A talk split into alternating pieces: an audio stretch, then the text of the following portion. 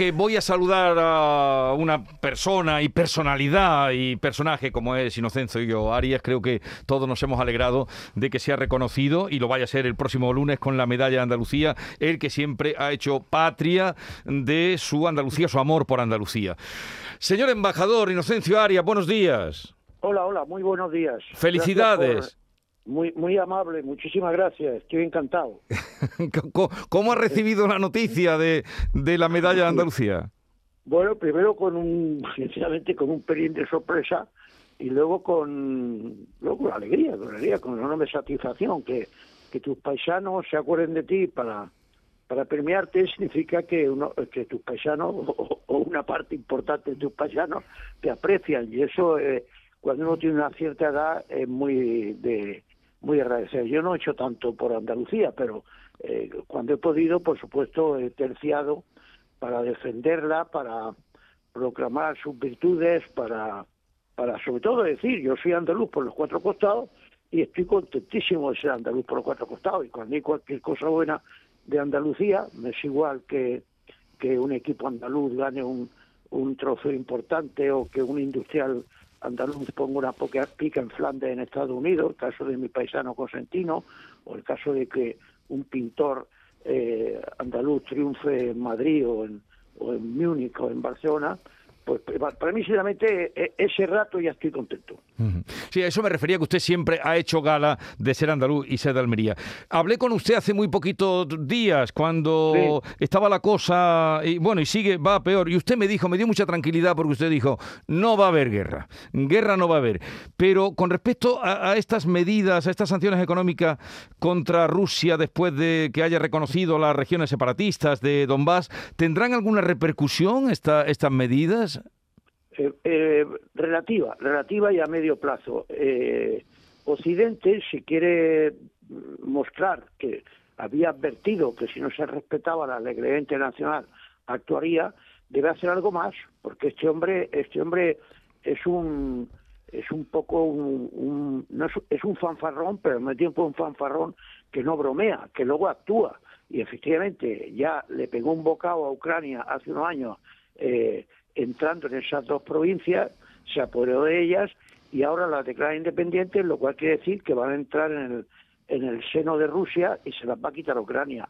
Esto es un acto, eh, en derecho internacional, es el acto de un delincuente, de un ampón, de un de un maleante, es que eh, no tiene el más mínimo respeto por la legalidad internacional. ¿Usted se imagina que si Portugal fuese un país mucho más grande que España, mucho más poderoso, con mucho más armamento, un día porque está irritado por algo que hace el gobierno en Madrid, eh, invade a Extremadura o invade Huelva y Cádiz, eh, se queda allí con unos tipos fantoches que son hombres suyos y luego después los reconoce como independiente. Es que hay que ponerse en lugar de los ucranianos. Es un acto, eh, desde un punto de vista de derecho internacional, un acto delictivo. Usted ha puesto un símil que entiende todo el mundo que nos está escuchando, pero ¿y contra eso qué se hace? ¿Quién se pondrá de parte de los ucranianos? Bueno, estamos todos de parte de los ucranianos. Lo que ocurre es que no queremos ser una guerra. Tenga en cuenta que hoy, hoy hay armamento nuclear. No una guerra entre Estados Unidos y Rusia tendría unas consecuencias incalculables. Aparte, además, que muchos europeos de algunos países rascan el bolsillo y piensan que si nos peleamos con Rusia, eh, si nos peleamos con Rusia les va a cortar, se va a acabar que llegue gas ruso. Si es que Rusia, eh, Putin, que es un tío, un maleante, pero un maleante inteligente, se ha dado cuenta que Estados Unidos está en un momento de declive pasajero después de esa vía escaldado de Afganistán y que Europa está totalmente dividida. A la hora de aplicar sanciones, se empiezan a aplicar con timidez porque no todo el mundo quiere pisar el acelerador de las sanciones.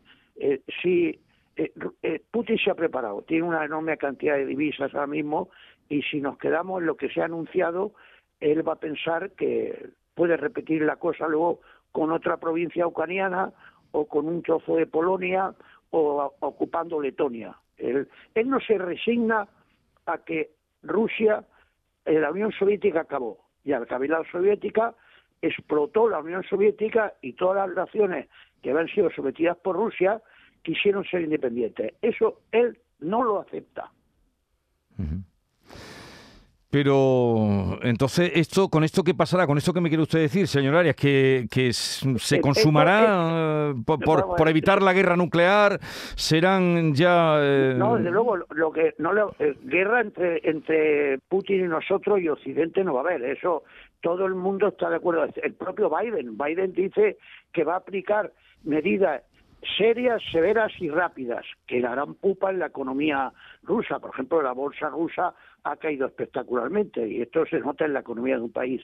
Pero enfrentamiento armado nuestro, puede haber un enfrentamiento armado de Ucrania. Si Rusia, da, si Putin da otro zarpazo en Rusia para incordiar, para desestabilizarlo para, eh, en Ucrania. En Ucrania, sí. Ucrania. Si da un zarpazo para debilitar a Ucrania, para eh, eh, desestabilizarlo, para empobrecerla y que los ucranianos piensen, pues con Rusia nos iría mejor, fusionándonos con Rusia, que no lo piensan. Ahora mismo eh, la mayoría de ucranianos quieren ser completamente independientes. Pero si Rusia hiciera esto, pues guerra no va a haber.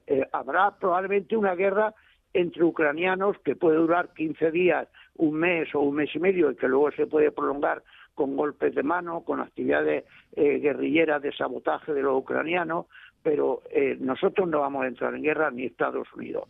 Si eh, Rusia invade y los ucranianos les ofrecen resistencia, sea de tres meses o sea de ocho días, esto para Rusia tendrá un costo, porque claro, si empieza a morir gente rusa, a Rusia se le convierte eso en un nuevo Afganistán, como le ocurrido a Estados Unidos o como le ocurrió a Rusia en Afganistán hace treinta y tantos años.